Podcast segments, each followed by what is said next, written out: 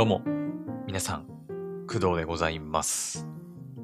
本日は2022年の9月25日、日曜日でございます。えー現在の時刻は朝の7時4分です。はい。えーちょっとね、うーんと、今日のね、まあ、話題に関わってくることで、ちょっとね、いろいろ動画をチェックしなきゃいけないということで、少し遅くなってしまいました。はい。えー今日はですね、またちょっとね、涼しくなりましたね。うん。まあ今日は3連休の、ま、最後の日ということで、私も明日からね、お仕事がまた始まるわけですけど、ね。私は明日からですね、えっ、と、まあ皆さんの中では当たり前かもしれないんだけど、私は普段、まあ大体週に2回か3回ぐらい勤務するのが当たり前なんですけど、えっ、と、明日からですね、4日間連続でお仕事が入ってたりしてて、まあ、ポッドキャストはやるんだけど、まあ、ゲーム実況とかはね、ちょっとお休みという形にまあなりますんで、あの、まあ、少し忙しくなるんじゃないかなと感じています。はい。ねまあ私は特段3連休どっかに行ったとかはないんですけど、うん。まあ、強いて言うなら、まあ昨日もそうだけど、ヘブン・バンズレットのね、ゲーム実況をやっていたというぐらいですかね。うん。まあアニメなんかも見てましたし、あと、まあこの後、この後つうか、えー、こん、うん？違う。この、違う。えなんて言えばいいんだ？えっ、と、また今度の配信で、えっ、と、お話ししようと思うんですけど、えっ、と、ネットフリックスの方で配信されてた、え雨を告げる漂流団地の映画をね、全部見ましたんで、まあ、その感想なんかもね、まあ、言っていきたいなと思ってるんですけど、ちょっと今日はまた別のお話をしようかなと思っています。はい。あ、それでね、ちょっとね、遅くなってしまったんですけど、えー今回も一応ね、アニメの話題にはなりますね。はい。というわけで、じゃあ、早速ね、やっていきたいと思います。はい。で、えー今回皆さんにお伝えしたい内容というのがですね、まあ今日ね、9月25日なんですけど、えーっと、昨日、9月の24日の、まあ、12時ですかね。うん。まあちょうど私は、ヘブン・バーンズ・レッドのゲーム実況をやってる最中で、はい、あの、完全に忘れてたといえば忘れてたんですけど、はい。何があったかというと、アニプレックスさんのオンラインフェスが開催されておりました。昨日の、えー12時から。はい。で、まあ、さっき言ったように私はヘブン・バンズ・レッドのゲーム実況やってたんで、あの、リアルでね、リアルっていうかリアルタイムで、えー視聴したわけではないんですが、今日ね、朝起きて、えー YouTube の動画をこうバーってチェックしてたら、えっ、と、アニプレックスさんの YouTube チャンネルの方に、まあ、いろんなね、アニメーション作品の、まあ、ティザー PV とか、ね、いろんな、まあ、その PV、なんだ、あと、その、特報とまとかで行くのかな？ね、そのお知らせ動画っていうのがたくさん投稿されてて、で、それをね、ちょっとね、こう、一つ一つ、一応、昨日更新されたやつに関しては全部チェックしたかな？うん。で、チェックしたんで、はい、時間があの遅くなったということでございます。はい。なので、今日もね、その、まあ、アニプレックスオンラインフェスではもっとたくさんの作品が紹介されたのかもしれないんだけど、一応、アニプレックスさんの YouTube チャンネルで、えー公開された動画の作品をちょっと一通りね、お話できたらいいかなと思っています。数的にはね、結構あるんすよ。1、2、3、4、5、6、7、8、9、10、11、12、13、14、15ぐらいかな。うん。なので、まあ、一つ一つをね、ちょっとずっと話してると、時間がなさすぎるんで、あの、まあ、とりあえず、あの、こんな作品があったよ、発表されたよっていうのだけお伝えしようかなと思います。はい。それではやっていきましょう。えーまず一つ目がですね、えーテレビアニメ化決定のお知らせということで、えーアトリ My Dear Moments がテレビアニメ化決定したみたいです。はい。で、えーこの作品はですね、えー実は、まあ、原作が、まあ、あるんですよね。まあ、テレビアニメ化決定と言ってるので、まあ、当たり前っちゃ当たり前なんですけど、はい。で、これね、アニプレックス初のノベルゲームが、まあ、原作になっているということなんですよね。はい。なんかね、2019年に、まあ、発足されたアニプレックス初のノベルゲームブランド、アニプレックスエグゼでいいのかな？アニプレックス .exe 読み方合ってるかな？で、その第一弾のタイトルとしてリリースされたソフトっていうのが、まあ、アトリ、マイディアモーメンツになります。はい。で、実はね、私これ知ってたんですよ。はい。で、ちょっとだけプレイしたこともあります、実は。うん。あのね、多分今もね、このパソコン、私のパソコンの中にね、体験版がどっかに眠ってると思うんだけど、体験版をね、ちょっとだけやったことがあります。はい。まあ、ノベルゲームなんで、まあ、そこまでのそのパソコンのスペックが求められるものではないから、まあ、私の持ってるパソコンなんかでもね、全然プレイできたんですけど、全部プレイまではいかなかったけど、まあ、ちょっとだけ、うん、体験版を遊びました。はい。で、なんかね、いろいろ書いてあるんだけど、17万ダウンロード突破したらしい。うん。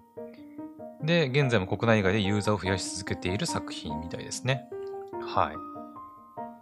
孤独な心を抱える少年とロボットの少女が出会うひと夏の青春を情緒あふれる演出、脚本で高く評価された、やがて君になるの監督、加藤誠、かける脚本、花田、あ、この人なんて言うんだっけ？花田、えっ、ー、とね、見たことありますよ、この人。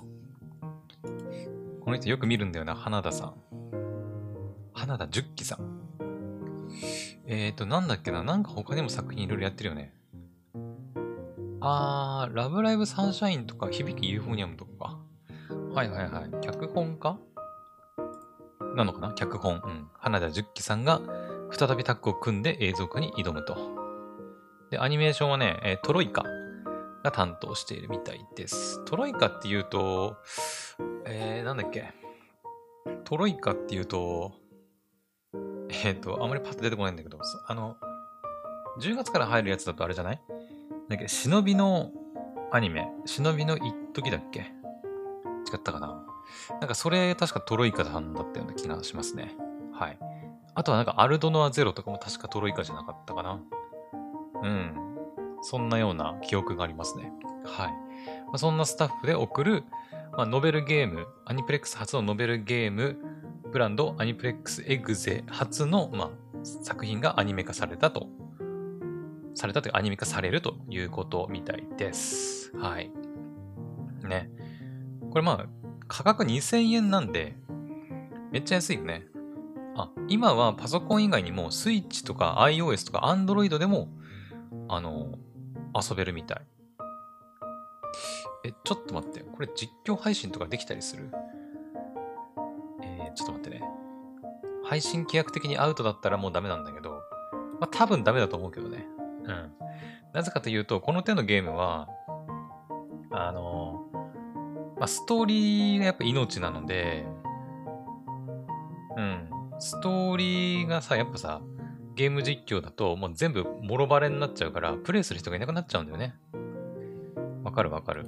うん。だから、えー、っとね、あ、え、ん？ちょっと待って。プレイ動画実況動画について、本ブランド製品のプレイ動画実況動画は、以下に掲げる範囲でのみ自由に投稿いただいて結構です。無償公開されている体験版の前編。あ、なるほど。優勝頒布されている本ブランド製品本編のうち、体験版に相当する範囲のみ。ただし、前期範囲内であっても、以下に当てはまるものは、統合の削除を含む請求させていただく可能性があると。ああ、なるほど。作品を貶める内容のもの。うんうんうん。あ、なるほどね。そっかそっか。だから体験版の範囲であれば別に実況配信してもいいけど、まあそれ以外はダメよってことだね。うん、まあ当たり前だよね。うん。オッケーオッケー。なるほどね。まあ配信することができればね、まあもしかしたらやったかもしれないけど、体験版の範疇であればまあ別にはやるつもりはないかな。うん。まあでもね、前に体験版やった時は結構なんか、まあ、面白かったんで、うん、まあ、アニメ化されるということなんでね、非常に楽しみですね。はい。まあ、なんかね、雰囲気がすごく好きですね。このゲームね。うん。なので、まあ、気になる人は、ぜひチェックしてみてほしいなと思います。はい。じゃあ、次。バンバンいきますよ。これバンバンいかないとね、マジで数がめちゃくちゃ多いんで。うん。えー、次はですね、また同じく、まあ、アニプレックス .exe のお話なんですが、えー、アニプレックス .exe 第2弾作品、PC 向けノベルゲームということで、ひらひらひるる、じゃひらひらひひるっていう作品が、あのー、公開されました。で、これは、あのー、さっきはね、あと、アトリは、まあ、原作がもうあって、それのアニメ化という情報だったんだけど、この、えー、ひらひらひひるに関しては、その、ノベルゲームが出ますっていう、あの、お知らせですね。はい。だからまだまだ、あの、なんていうの？これからって感じです。アトリはもうすでに原作があってアニメ化。まあ、やろうとすればね、ゲームもできるんだけど、あの、ひらひらひひるに関しては、これからゲームが出るということなんで、あの、もう少しね、お待ちいただく必要があるのかなと思います。はい。まあ、これもね、楽しみではありますね。まあ、おそらくゲーム実況とかはできないので、あのまあ、やれ、やれないですけど、はい。まあ、値段も多分そんなに高いものではないのかな。うん、さっきのアトリがね、確か2000円だったかなって書いてたから、まあ、こちらも多分2000円前後で買えるね、PC 向けのノベルゲームになると思うので、はい。まあ、興味ある人はね、はい、情報を追ってチェックしてみてください。はい。よし、じゃあ次。次はですね、えー、ルローニケンシン、明治見学ロマンタン、テレビアニメ第1弾 PV が公開されました。はい。まあ、ルロケンですね。ルロケン。えー、ルロケンの新作アニメになります。はい。まあ、ルロケンって昔アニメ入ってましたよね。うん。ね。それこそあの、有名な、えー、なんだっけ、あれ、あの、曲なんだっけ？え、ルロケンの、3分の1の純情な感情とか、あと、あれ、あの、一番有名なやつ。えー、なんだっけ、あの曲名。ちょっと待って。ちょっと待ってね。ルロケンのあの一番有名な曲ってなんだっけ？タイトル。あのー、待ってよちょ、っと調べますね。ルローニケンシンの主題歌でしょ。3分の1の順調の感情はわかる。あ、そばかすだ。ジュディマリーのそう、そばかす。うんうん。ね。っていうのが、まあ、有名なテレビアニメというのが昔入ってましたけど、まあ、それとはまた別の、まあ、新作アニメ。はい。まあ、現代の技術で、ね、まあ、より綺麗になって、ね、またアニメ化されるということみたいです。はい。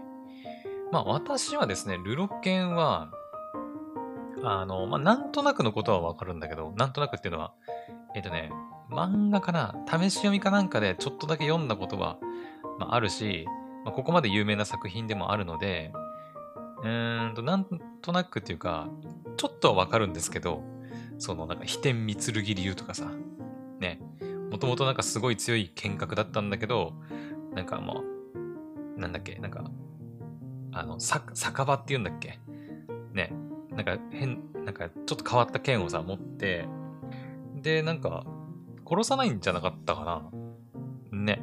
ちょっと忘れたけど、まあそんなようなね、ところはちょっとわかるっちゃわかるんですけど、あの、でももっと深いところに関しては、まああまりわからないところが多いので、まあ、今回ね、新作のテレビアニメが、え来年かな ?2023 年に、まあ、アニメシリーズとして蘇るということなんで、まあ、これもすごい楽しみではありますね。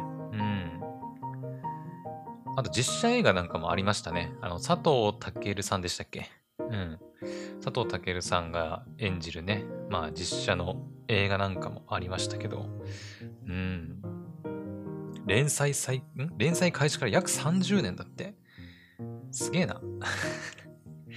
ノイタミナの枠で放送なんだね。うんうんうん。なるほど。はい。というわけで、えー、テレビアニメ、ルローニケンシンの、えー、明治見学ロマンタン第1弾 PV でした。はい。楽しみですね。はい。じゃあ次行きましょう。え次はですね、まあこれはあれですね、えっ、ー、と、ブリーチ。えー、10月から入る、えー、ブリーチ千年結成編のショート PV、えー、現世って書いてますね。PV には、あの、動画にはタイトルにはね。うん。まあこれはまあ、特に言うことはないかな。うん。まあとにかく10月からね、10月10日か、10月10日から、ブリーチの千年結成編が始まるということです。はい。で、ブリーチに関しては、えっ、ー、と、この前のね、ポポさんとのツイッターのスペース配信で、はい、いろいろね、お話ししたんですけど、ポポさんはね、結構ブリーチ好きというか結構詳しくて、えー、なんだっけな。えっ、ー、とね、この前話したのは、え、アイゼンを倒した後かな？アイゼンを倒した後の、え、フルブリング編だったかな？うん。っていうのがあるんですけど、フルブリング編がめっちゃダサいっていう話をね そのスペースの中でしてましたね。はい。まあ、私もね、なんとなくそのブリーチのことは分かってはいるんだけど、うん。一応最終回もね、漫画で読んだっちゃ読んだんだけど、うーん、でもなんかその、もっと詳しい部分っていうのか、ね、っていう、ちゃんと読んだ記憶はないので、まあでも楽しみだね。うん。しかもなんか分割4クールらしくて、うん。トータルで言うとまあ1年間にはなるんだけど、分割らしいんで、えっ、ー、と、進撃の巨人のファイナルシーズンみたいな感じ。うん。えー、ワンクール入ったら休憩挟んで、で、またワンクールやって、で、また休憩挟んで、で、ワンクール、休憩、で、ワンクールって感じで、全部4クール、全部で4クールやるんだけど、まあ、合間合間に、あのー、休憩というか、はい、お休みが入るので、まあ、トータルでいくとどのぐらいかかるのかは、ちょっとまだ謎です。はい。まあ、そうだね。ワンクールずつ挟むとしたら、まあ、2年で終わるかもしれないけど、まあ、2クールとか、ね、間に挟むってなったら、さらにね、3年とかかかるんじゃないかなとは思いますんでね。はい。まあでも楽しみな作品であることに変わりはないですけどね。うん。はい。というわけで、テレビアニメブリーチ千年決戦編のショート PV 現世がま公開されたということでした。はい。じゃあ次。えー、次はね、ベルセルク黄金時代編メモリアルエディション第3弾 PV ということで、まあこれ第3弾 PV だから、まあ、特段最新の情報ではないのかな？ベルセルクのその黄金時代編メモリアルエディションに関しては。ですけどね。うん。まあこれこそね、昨日、ね、あの、お話ししましたけど、あの、チリからね、あの、クドラジにお便りをいただきまして、ナチョさんからね。で、その方がね、非常にこう、ダークファンタジーの作品が、まあ、好きらしくて、えっ、ー、と、なんだっけ、オーバーロードだったり、まあ、ベルセルクの漫画かながすごい好きだっていう話をしてたんで、本当にあのタイムリーだなと ね、感じているんですけど、えー、これはね、劇場上映されたベルセルク黄金時代編の3部作が、えー、ベルセルク黄金時代編メモリアルエディションとして2022年10月から、えー、東京 MX 他にてテレビアニメ、テレビ放送配信スタートということみたいです。はい。ね。まあ私ですね、その黄金時代編とか言われても、そもそもベルセルクを何も知らない人間なので、うーん、まあ、見るか見ないかで言われるとちょっと微妙なとこではあるんだけど、うん。ベルセルク何も知らない人が見ても楽しめるものなんですかね。ど、どうなのかな？黄金時代編ってどの辺、どのあたりの話なのかな？結構序盤であれば、まあまだわかるのかなっていう気もするけど、だいぶ進んだ先のね、なんか黄金時代編とか言われたら、ちょっとついていけないんかなっていう。あ、でもなんか、YouTube 動画で10分でわかるこれまでのベルセルクっていうのがありますね。あそういうので見て、ちょっと勉強っていうかね、知っていくのもありっちゃありか。うーん。なるほどね。そっかそっか。まあネタバレありではありますけど。やっぱね、漫画がね、無料で読める作品ちょっと探したんだけど、なんかなさそう。いや、あるっちゃあるのかな。なんだっけな、漫画パークだったかなとか使えば、なんか毎日無料で、なんかちょこちょこっとずつ見ていけるらしいんだけど、うーん、まあ、どうなんだろう。連載に、のとこまでいけんのかなだいぶ時間もかかるからさ、うん、もう私みたいなタイプはやっぱ10分でわかるベルセルクぐらいの動画で、ね、確認していくのがいいのかなとは思ったりしますけどね。はい。まあでもね、あのー、期待されてる方も多いと思いますんで、はい。まあ10月からね、ベルセルク黄金時代編メモリアルエディションが、はい。テレビで入ったり、まあ配信でも、はい。見れるらしいんで、ぜひチェックしてみてください。はい。じゃあ次。えー、次はですね、またここから作風が一気に変わりますけど、えー、ともちゃんは女の子のキャラクター紹介 PV が公開されています。もしかしたらこれ、どうなんだろう？オンラインフェスで公開されたものではないのかな？どうなんだろうね？うん。あの、本当に今ね、私、昨日公開されたアニプレックス YouTube チャンネルに公開された動画をもう一通り紹介してるだけなんで、もしかしたらアニプレックスフェイスで公開されたものではない可能性もね、うん。まあ、あるっちゃあるんですけど。まあ、一応紹介しておきますね。はい。えー、っと、まあこれ前にも PV 見、見たかな？うん。世界からの熱いラブコールを受け待望のアニメ化。テレビアニメ、ともちゃんは女の子2023年の1月に放送開始ということみたいです。はい。そう、なんかボーイッシュなね、女の子が出てくる、なんか青春ラブコメなんですよね。うんそうだ、ポポさんもラブコメ好きって言ってたんだよね。そう。で、ヒロインの女の子が確か高橋理恵さんじゃなかったな。うん。主人公は石川海人さんかな。うん。です。はい。ということで、まあ、ちょっとあまり情報がお伝えできませんが、ともちゃんは女の子のアニメ、キャラクター紹介 PV が公開されております。はい。じゃあ次。バンバン行くぜ。あ、ちょっと、これはね、ちょっと言いたいことがあるんですよ。えー、テレビアニメ、魔王学院の不適合者2第1弾 PV が公開されました。そして2023年の1月に放送開始です。はい。あの、皆さん見ました？あの、魔王学院の不適合者。あの、まあ、1の方、1期？うん。見たかな、まあ、私は見たんですけど、あの、結構面白かったんだよね。うん。まあ、いわゆる、えっ、と、まあ、主人公がめっちゃ強くて、あの、バッタバッタと敵を倒していくっていうタイプの作品ではあるんですけど、なんだろうね。なんか他の作品とは違って結構面白かったイメージなんだよな。うん。結構毎週毎週ね、え、次どんな展開になるんだろうとかね。うん。次どんなあの、チート能力出してくんだろうみたいな。うん。っていうのが結構楽しみでね。なんか、うん。結構楽しんで見てたんですよね。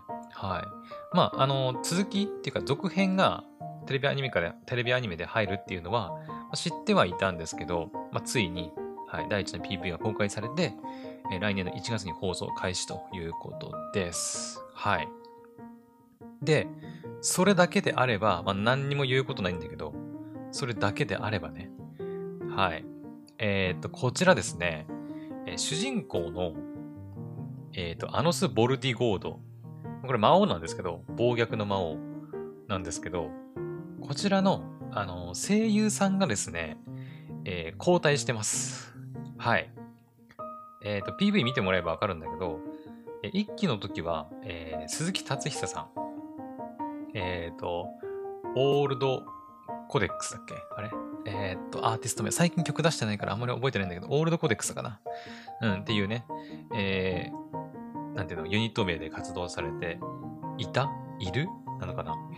えー、ボーカルの鈴木達久さん、まあ、声優のね、鈴木達久さんが、まあ、一期の時のアノス・ボルディゴード、暴虐の魔王の声優を担当していたんですが、今回の、まあ、2期からですね、声優さんが梅原雄一郎さんに変わりました。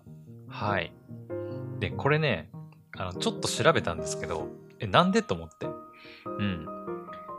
なんかね、その、た、最初ね、その、アノスボルディゴボルディゴードって、えー、なんて言うんだろうな。もともと魔王だったんだけど、確か。魔王だったんだけど、その、生まれ変わって、その次の世代のその、赤ん坊として生まれたみたいな。確かそういう設定だった気がするんだけど、だから今回その梅原雄一郎さんに声優が変わったって聞いて、え、もしかしてまた転生したんかなと思ったんですよ。一瞬ね。え、また死んで、また次の世代に、あの、転生したんかなって思ったんだけど、あの、どうやらそういうことではなく、あの、本当に、その、制作上のも問題というか、都合で、要は声優が交代したみたいです。はい。まあね、あの、ネットでね、えー、魔王学院の不適合者2の声優交代の理由とかって調べれば、まあ、いくらでも出てくるんですけど、あの、まあ、多分ですね、その鈴木達久さんが、まあ、鈴木達久さんって、あのリサさんと結婚されてたんですよね。まあ、今どうなってるかちょっとわかんないんだけど、あのリサね、あの、鬼滅の刃のホムラとかね、歌ってる。うん。あのリサさんと、まあ、結婚して、夫婦ではあるんですけど、今も別れたんかな？どうなんだろう？そう、実はその鈴木達久さんがね、あの、まあ、不倫をしていたと。うん。まあ、そういうのが、でも最近じゃないよな。結構前じゃない？でも。もう1年以上前じゃないかな。うん、多分。ちょっと覚えて、あんま覚えてませんけど、まあそういうのがあって、ね。うーん、なんか、なんか事務所がなんかね、なんか制作委員会、制作委員会っていうのかな、そのアニメのスタッフ側としては、達久さんにその依頼したらしいんだけど、その、達久さんが、えー、所属する事務所なのかな？側が、えっ、ー、と、いや、おりますみたいなことになったらしい。うん。そういうことらしいよ。ちょっとネットで調べた情報なんで確かではないですけど、あの、まあ、詳しいことはね、自分で実際に調べてみてほしいんだけど、なんかそういうね、事情がなんかいろいろあるらしいです。はい。で、あの、まあ、そういう事情があるのはわかるんだけど、しかもね、梅原雄一郎さんの声もめちゃくちゃいい声なんですよ。めちゃくちゃイケボなんですよ。うん。ただそれはわかるんだけど、あの、私個人的には、あの、魔王学院の不適合者の2、あの、ま、魔王学院の不適合者のアノス・ボルディゴードの鈴木達久さんの声めちゃくちゃぴったりだと思ってて、うん。そう。あの、正直、梅原さん、まあ、やっぱ、ね、違和感あるんですよね。ぶっちゃけると。うん。ぶっちゃけるとめちゃくちゃ違和感あって、さっき PV 見たんですけど、え、なんか声変わってねと思って、うん、えー、って思ったんだけど、まあ、しょうがないのかなね。ちょっとショックではありますね。うん。まあ、いろいろあるのかもしんないけど、できればそのまま続投してほしかったなっていうのは、やっぱ、アニメファンとしてはあるかな。まあなんか性格的な部分とか、もうすごい声ぴったりだったんだよね。達久さんの声がね。うんまあでもどうなんだろうな。2始まったら始まったでやっぱ梅原さんの声に慣れていくのかな ね。うん。まあ声優の交代ってね、やっぱ結構イメージ変わっちゃうからね。でかいと思うんだけど、まあ2がまどんな感じになるのかは楽しみではありますね。うん。というわけで、まあテレビアニメ、魔王学院の不適合者2、第1弾 PV が公開されて、来年の1月放送開始ということでございます。まあ声優が変わってね、違和感感じる人多いんじゃないかなと思うんですけど、まあ、私は一応視聴していこうかなと思ってますんで、はい。皆さんもぜひ。はい。じゃあ次。えー、次はですね、はい、来ました。ニーヤオートマタバージョン 1.1a。まあ、いわゆるニーヤオートマタのテレビアニメですね。に関する情報が、えー、っと、公開されました。はい。で、なんかね、えー、2B バージョンと 9S バージョンのなんか短いなんか PV っていうのかな？キャラ、キャラ PV とかないかないか。なんか CM ぐらいの長さの、うん、動画が公開されて、えー、かつ、ニアオートマタバージョン1.1へインアニプレックスオンラインフェスっていうね、動画が公開されています。あの、横尾太郎さんと、えっ、ー、と、アニメーション監督、アニメーション監督の増山さんの二人の、まあ、インタビュー動画、そして 2B 役の、まあ、石川由依さんと 9S 役の花江夏樹さんの、まあ、二人のなんかインタビュー動画なんかもあの見れる動画が公開されています。はい。ねえ。ニーヤオートマタっすよ。まあ前も話した気がするな、クドラジでね。ニーアオートマタがアニメ化するぞ、わーみたいな 話をね、前にしたことあるんだけど、はい。私はね、ニーアオートマタは一応ゲームは全部プレイしました。2017年って言ったかな。うん。だからもう、何年前 ?5 年前か。になるのかなに、まあ、プレステ4で、はい、一応プレイしましたよ。ね。あれね、何周もするんですよ。何周だったかな？最低でも3周はしなきゃいけないんじゃなかったっけ？確か。そう、周回するごとにね、ストーリーが変わるんだよね。あれね。まあ、すごい人気作で、なんかなんとかエディション、なんとかエディションとかっても出てるしね。最近だと任天堂スイッチでなんか、夜派、夜派なんとかリミテッドエディションみたいな、うん、確か出るとかっていう話もね、この前の任天堂ダイレクトで確か出てた気がしますね。はい。まあ、なので、まあ、全世界待望のテレビアニメ化ということで、うん。なんだっけな。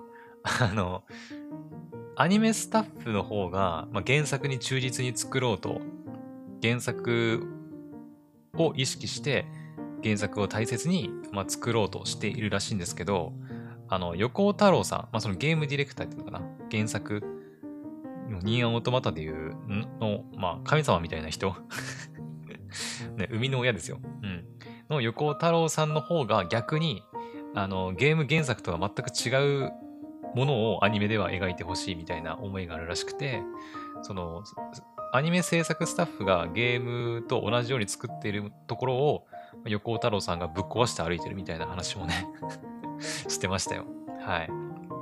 だからね、あなんか声優の花江夏樹さんなんかも、あの、まあ、ゲーム自体のファンでもあるし、まあ、9S の声優さんでもあるんですけど、ね、なんか、ドキドキワクワク。うん、なんか不安もあるって言ってたね。うん、このゲームがどうやってアニメになるのかみたいな、部分がね、まあ、ちょっと不安ではあるっていうふうな話もしてましたね。うん。まあ、確かになと思いながら。うん。やっぱゲームはさっき言ったように3週ぐらいするんですよ。うん。まあもちろん同じ部分はあるんだけど、一部やっぱストーリーが変わったりしてね、まあ、そこを楽しむっていうゲームでもあったりするし、やっぱゲームならではの楽しみ方ができるっていうのは、うーん、まあニーアオートマタの特徴だと思うんで、そこがね、アニメにどうやって落とし込まれていくのかっていうのは、まあ確かに私も不安っちゃ不安ではあるね。うーん。ね。まあアニメも人気になってヒットするのか、それともややっぱアニメはダメだったなってなるのかは、まあちょっとね、これから見ていかなきゃいけないけど、うん。来年の1月だったかな公開ね。はい。なんか早いよね。うん。なんか情報出てからめちゃくちゃあっという間だったような気がするんだけど。うん。まあそれだけ多分ね、やっぱお金かかって力入れて作ってる作品なんだなっていう気がしますね。うん。アニメ化しますって言ってからいつまで経ってもアニメ化されない作品も 中にはね結構あるので、うん。まあそういうのに比べたらめちゃくちゃやっぱ早いペースで、ハイペースでこうアニメ化進んでるんだろうなっていう気がします。はい。というわけで、ニーヤオートマタバージョン 1.1a でございました。はい。じゃあ次。えーと、またちょっとね、雰囲気変わりまして、アニメ、白聖女と黒牧師、ティザー PV、2023年4月放送開始と。はい。えーとね、これね、多分私が結構好きなタイプのあの作品で 多分ね、ポポさんも大好きですよ、これ。うん、まあ、これ聞いてるかわかんないけど、あの、とある教会で密かに恋する聖女と鈍感な牧師が繰り広げる無自覚イチャラブコメらしいです。はい。無自覚イチャラブコメ。PV 見たんですけど、あの、めちゃくちゃね、あの、私の好きなタイプのラブコメ作品かなと思います。はい。なんかね、こう、のんびりとした空気が流れつつも、私全然原作知らないですよ。原作知らないし、原作あるんだよね、多分ね。あるね。月刊少年マガジン R の連載作品ですね。はい。原作知らないけど、もう30秒くらいの PV 見て、あ、もうこれ多分好きなやつやなと。うん。なんか、ピーンって、うん。あ、これ好きなやつやってなったね。うん。なので、まあ、来年の4月から放送開始ということなんで、まあ、これはね、絶対チェックしたいなと思います。はい。というわけで、アニメ、白聖女と黒牧師、えティーザー PV が公開されております。はい。じゃあ、次。えー、次はですね、はい、来ました。えー、テレビアニメ、マッシュルの AOF 解禁映像とありますが、AOF ってなんだろう？あ、アニプレックスオンラインフェスのことか。あ、なるほど、なるほど。そっかそっか。アニプレックスオンラインフェスで AOF ね、解禁映像と。えー、これはですね、私、原作をちょっとだけ読みました。えーとね、なんだっけあれ。ゼブラックだったかなちょっとゼブラックだった気がするんだけど、で、えー、マッシュル、ちょっとだけ読みました、原作ね。まあ、PV 見ればわかるんですけど、てかこれ、週刊少年ジャンプで連載されてる作品なんだね。そっかそっかそっか。あのー、魔法が、まあ、普通の、普通に使える世界で、主人公の男の子はね、魔法が一切使えないんだよね、確か。うん。まあ、そういう人間なんですけど、代わりに、あの、めっちゃ筋トレして、めっちゃ筋トレして、あの、魔法、みんなが魔法でやることを、すべて、あの、筋肉、まあ、パワーで解決するっていう、まあ、主人公なんですよね。うん。めっちゃ面白いですよ。あらゆる魔法を、あの、物理で、あのー、解決するというか、うん。ね、あの、ハリーポッターとかでさ、なんかね、朝、ハリーポッターでさ、魔法のほうき、ほうきか、ほうきをさ、上がれって言って、こう、シュワッってこう上がるみたいなシーンあったと思うんだけど、その似たようなシーンがね、確かあって、で、みんなは、あの、普通に魔力が、魔法が使えるから、あの、その魔法、その下に転がってる魔法のほうきを、こう、浮かび上がらせてキャッチするんだけど、主人公魔法使えないから、あの、地面をね、蹴る、蹴るんだったかな、確か。蹴るんだかなんだかして、バーンって蹴ると、その風圧かなんかでこう、あの、反動で、ピューンってあの、ほうきが 浮かび上がって、浮かび上がってキャッチするみたいな。まあ、そんな感じ。うん。そんな感じの、まあ、あらゆる魔法を物理で乗り越えていくという作品でございます。はい。まあ、結構面白いんで、まあ、原作もね、それこそゼブラックとかで見れるんじゃないかな。うん。なので、まあ、アニメ放送前にね、チェックしたいという方は、ぜひチェックしてみてください。まあ、ジャンプで連載されてもいるんでね、ジャンプ購入してみるとか、あとは単行本とかもね、あるんじゃないかなと思います。あと、主人公のマッシュ・バーンデッドの声は小林千秋さんかなうん。これ多分、この方あれですよね。えー、っと、あれ、あの、スプリガン。スプリガンの主人公の声優さんと同じじゃないかな、確かね。うん。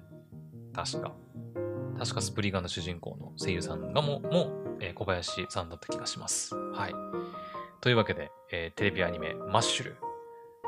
2023年放送ということなんで、まあ、まだいつね、来年のいつ放送かはまだ決まってないみたいですけど、はい。まあ、アニメ化されるの楽しみですね。はい。じゃあ、次。え次はですね、またこれラブコメだね、多分ね。山田くんとレベル,、えー、レベル999の恋をするテレビアニメ化決定と。はい。これも2023年ですね。うん。えー、イントロダクション。予期せぬ失恋に落ち込む女子大生、えー、アカネとゲーマー男子高校生山田との難攻不落の恋を描いたネトゲ×ラブコメストーリー。山田くんとレベル999の恋をするが待望のアニメーションかと。うん、なるほど。はいはいはいはい。そう、ラブコメです。で、ヒロインの女の子の声が、え水瀬いのりさん。はい。で、主人公はまあ、主人公って言っていいのかな？で、その相方というか相棒になるのが、まあ、内山幸輝さんが演じる山田くんか。ですね。はい。まあ、またね、あの、ポポさんの話になりますけど、ポポさんはね、水瀬いのりさんも大好きらしいので、はい。今度ね、あの、お話しする機会があったら、ちょっとお勧めしてみようかなと思います。まあ、チェックしてるかもしれないけどね。うん。はい。というわけで、えー、山田くんとレベル990の恋をするテレビアニメ化決定でございました。はい。じゃあ、次。えっ、ー、と、劇場アニメーションアイゼンフリューゲルティザー PV が公開されました。はい。飛べ、何よりも早くというのがキャッチコピーなのかな？うん。えー、ニトロプラスのうろぶちげんさん、かけるタイプムーンの竹内さんかな？かける水島誠二かける小松田大善かける A1 ピクチャーズ。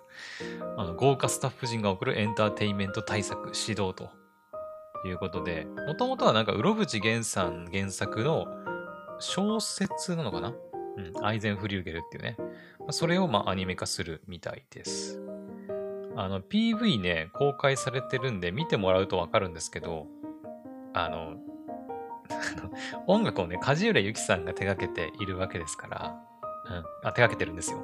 手掛けているんで、あの、なんか SAO 味もあり、そしてこのメンツでなんかタイプムーンのキャラ、その、タイプムーンのね、竹内さんがキャラ原案ということで、まあ、フェイト味もありね、なんか、なんかどこかで見たことあるような感は確かにあるんですよ。うん。ま、やっぱスタッフがね、大物せあのスタッフばっかりなんで、うん。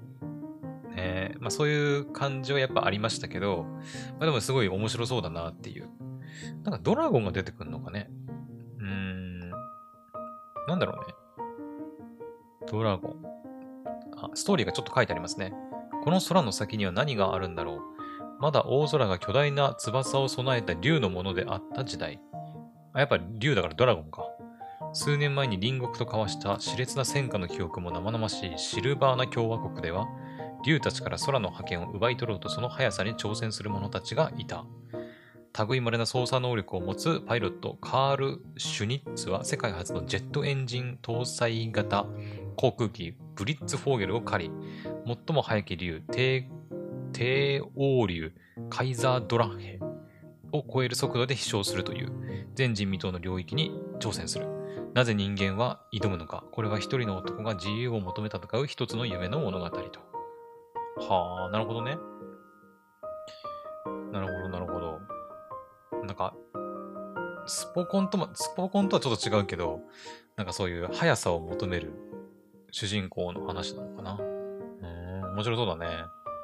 まあ、PV 見た感じもね、やっぱすごい、なんか面白そうだなっていう感じがしたんで、ぜひ、まあ、今回ね、あの紹介してる作品全部アニプレックスさんの YouTube チャンネルで、あの、見れますんで、本当にぜひね、自分の目でチェックしてみてほしいなと思います。はい。というわけで、劇場アニメーション、アイゼンフリューゲルティザー PV でございました。はい。じゃあ、次。次は、青春豚野郎新作アニメ特報でございます。えー、青春豚野郎高校生編完結ということで、青春豚野郎はお出かけシスターの夢を見ない。青春豚野郎はランドセルガールの夢を見ない新作アニメーション制作決定ということです。はい。まあ、これはね、あのー、まあ、青春豚野郎シリーズの、シリーズといっても、まあ、アニメまだ1回しか入ってないか。劇場版があったんだっけ？ちょっと待ってね。私はね、アニメしか見てないんですよ。テレビアニメしか。青春。これか。えっ、ー、とね、アニメが2018年に青春豚野郎はバニーガール先輩の夢を見ないっていうのがあって、これワンクールだね。これを見たんだね、私はね。うん。で、劇場版っていうのがあるんですよ。うん。まあ、Unext でもね、有料のコンテンツになってるんだけど、青春豚野郎は夢見る少女の夢を見ないという感じになっているんですけど、まあ、それに加えて新たな、まあ、作品ということなのかな。お出かけシスターとランドセルガール。うん。ということで、まあ、高校生編っていうのがあるのかな。が完結するみたい。うん。はい。まあ、あのー青春豚野郎のね、あのバニーガール先輩の夢を見ないだっけ？を見た私としては、まあそうだね。うーん、どうなんだろう。まあアニメはね、すごい面白かったですよ。あの、なんていうのかな。うーんとね、今まで確かにその手の作品ってなかったなっていう気はするんだけど、難しいな。あれどう説明してらしたらいいんだろうな。うーん、見てもらった方が確かに早いっちゃ早いんだけど、なんかその、青春とかに書いてねえかな、プロローグとかに。えっ、ー、とね、可愛くて切ない不可思議な物語。そう、なんかね、思春期の時にお、なんかね、起きる、その不可思議な出来事を、なんか、解決していくというか、まあ、そういう話なんですよね。確かね、うんとね、ちょっと待ってね。えー、そうそうそう、確かね、バニーガール先輩はね、誰からも認識されないんじゃなかったっけ？そうそう。なんか誰からも認識されなくて、なんでバニーガールの姿なのかっていうと、確かバニーガールの姿でも誰にも認識されないっていうことをなんか確認するためみたいな、そういう感じだった気がするな。そうそう。青春はパラドックスとかね。あ、なんだっけ、あの、なんとかの猫。あの、なんだっけ、あの、なんかね、物理学思考、なんていうの物理実験じゃないけど、思考実験みたいなやつあるじゃん、よく。あの、なんかさ、箱の中に猫を入れて、なんちゃらみたいな。なんか、なんて、ちょっと何も説明できてないけど、あの、なんだっけ、なん、何の猫だっけ、あれ。忘れた。なんか、猫を入れて、猫が死んでるか死んでないか、生きてるかみたいな、それはでも確認するまでは分かりませんみたいなさ、思考実験みたいなあるじゃん、よくそういうの。なんかそんなようなね、ことも要素も出てくるんだよね、確かこの作品ね。うん。確か。ちょっと私もね、記憶が定かじゃないんだけど ごめんなさい、うまく説明できなくて。はい。まあ、でも気になる人はね、自分で目で見た方が早いですよ。うん。まあ、新作アニメがね、決定しているので、新作アニメーションの制作が決定ってことは、多分テレビじゃないのかな続編アニメ化。わかんないね。テレビアニメ化とは書いてないんだよね。だからもしかしたら映画かもね。これね。うん。まあそのさっき言ったテレビアニメはバニーガール先輩だけど、夢見る少女が、まあ、劇場版としてもうすでに出てますから、まあ、その続編というか続きみたいな感じで、お出かけシスターとランドセルガールも出るんじゃないかなっていう気はしてますね。はい。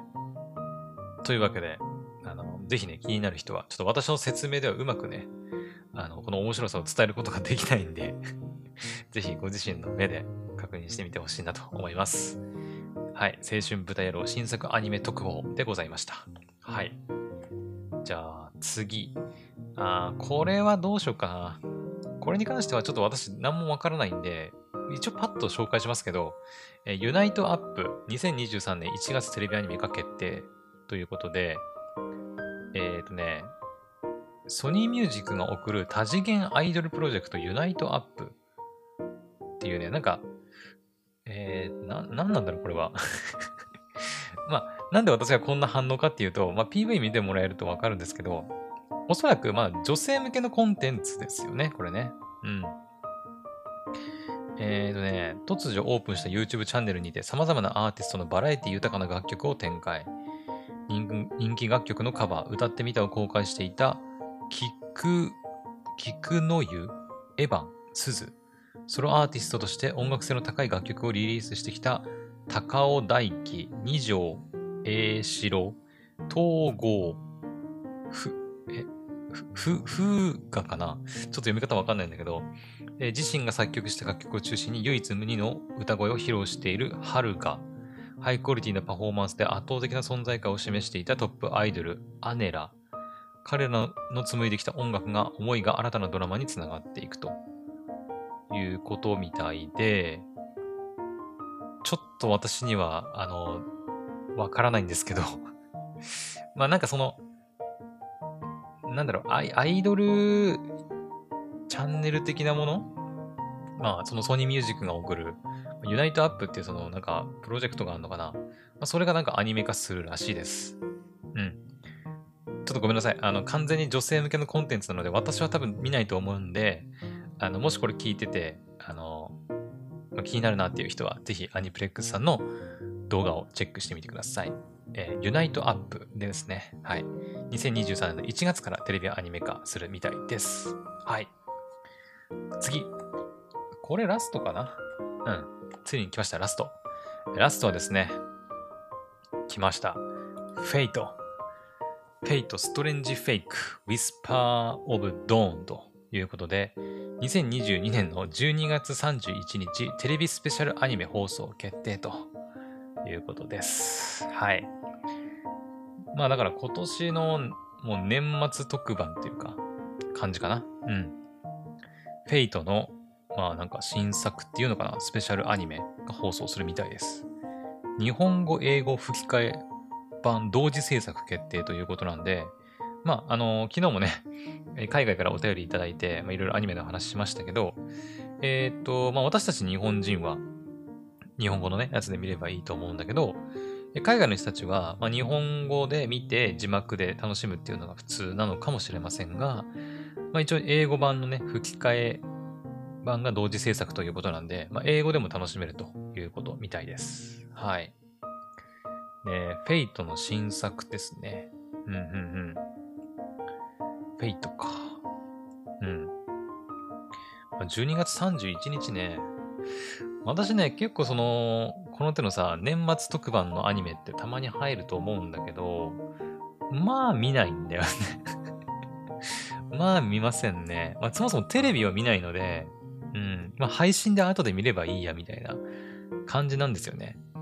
うん。まあ本来であれば、その、やっぱ年末のみんながこう、ね、休みで家にいる時間帯にみんなでアニメ見てくださいねっていう意味で、こういう、まあ、かんなん放送の仕方をしてると思うんだけど、私はあんまりその感じはなくて、一人でやっぱアニメ見たりするタイプで、ね、自分のペースで。だから後で配信されたら見ればいいや、みたいな感じでね。うん。確か去年の2021年の年末には、フェイトじゃないけど、あれ、あれ入ってましたよね。あの、Fate じゃなくて、 Fate じゃないんだけど、 Fate のやつ。あ、Fate じゃん、ん？ Fate か。あれ、 Fate だったっけ？あれ、なんだっけ？えっ、ー、とさ、ちょっと待って、調べていい？えっ、ー、と、アスカさんがね、あの、歌を歌ってるんですよ。アスカさんが歌を歌ってる、えーと、で、ウィキペディアで見れえっ、ー、とね、アニメのね、主題歌なんですよ。そひばり。そう、ひばりはね、そう、ロード・エル・メロイ2世の事件簿だ。そうそうそうそう。マガン収集列車。グレイスノート。これの確か特番みたいなものがね、確か去年の年末入ってたんじゃないかったかな。確か。結局それもね、楽しみだなって話をした気がするんだけど、見てません。見てません。リアルタイムでももちろんなんだけど、配信されてるはずなんだけど、えっ、ー、とね、Unext ではね、有料なんだよね。ロードエルメロイ。そうだ、これこれ。特別編。770円もかかるんだよ、これ。ちょっと気に食わないんですよね。アマプラで見れるかな？うーんと、ロードエルメロン2世。あー、アマプラも有料ですね。なんで有料にするんだろうな。まあ、こんなとこで文句言ってもしょうがないんだけど。はい。まあ、なので、おそらくこれも、1時間くらいなのかなうん。1時間くらいで年末に特番で入ると思うんですけど、私は多分ね、見ないと思います。うん。まあ、配信で見ます。見るとしても。うん。なので、まあ、あの、テレビね、あのよく見るよっていう人、で、年末ね、なんかあんま見るもんないなっていう人は、ぜひね、チェックしてみてもいいんじゃないかなと思います。私自身、まあそこまで Fate に思い入れがね、強いというわけでもないし、FGO とかもね、やったことないしね。うん。まあでも Fate ファンはすごい多いので、うん、まあ気になる人はチェックしてみてもいいんじゃないかなとは思いますね。はい。というわけで、えー、 Fate、strange Fake、Whispers of Dawn が2022年12月31日にテレビスペシャルアニメ放送決定ということでございました。はい。以上です。以上です。長かったね。長かった。ちょっと喋りすぎた気もする。うん。はい。というわけで、まあ、全部でね、えー、15、14ぐらいかな。ちょっと忘れたけど、うん、ぐらい紹介してみました。はい。まあ、昨日行われたね、アニプレックスオンラインフェスで公開された情報じゃないものもね、もしかしたら含まれてる可能性はあるんですけど、まあいいでしょう。ね。はい。まあでもいろんなね、作品のテレビアニメ情報がね、はい、公開されたんで非常に楽しみでございます。はい。まあ私がね、興味あるものもあれば、うん、これは別にいいかなっていうのも もちろんあるだろうし、うん。まあ、個人的にはそうだな。一番気になったのは、えーと、ちょっと待ってね。そうだな。一番今見たいなと思ってるのは、えー、アトリ。アトリのアニメ。アトリでしょう。あとは、まあ、ニーヤ。あとは白聖女と黒牧師。うん。かなあと、アイゼンフリューゲルもちょっと気になるね。うん。ですね。そのぐらいかな。はい。というわけなんで、まあ人それぞれね、やっぱいろいろ趣味思考あるから、ね、まあ、気になるもの気、気にならないものあるとは思うんですけど、はい。アニプレックスさんの YouTube チャンネルで、まあ、動画がいろいろ公開されてますんで、ぜひチェックしてみてほしいなと思います。はい。それではね、ちょっと今回も長々とお付き合いいただきありがとうございました。はい。今回の配信はここまでにしたいと思います。それでは、また次の配信でお会いしましょう。バイバイ。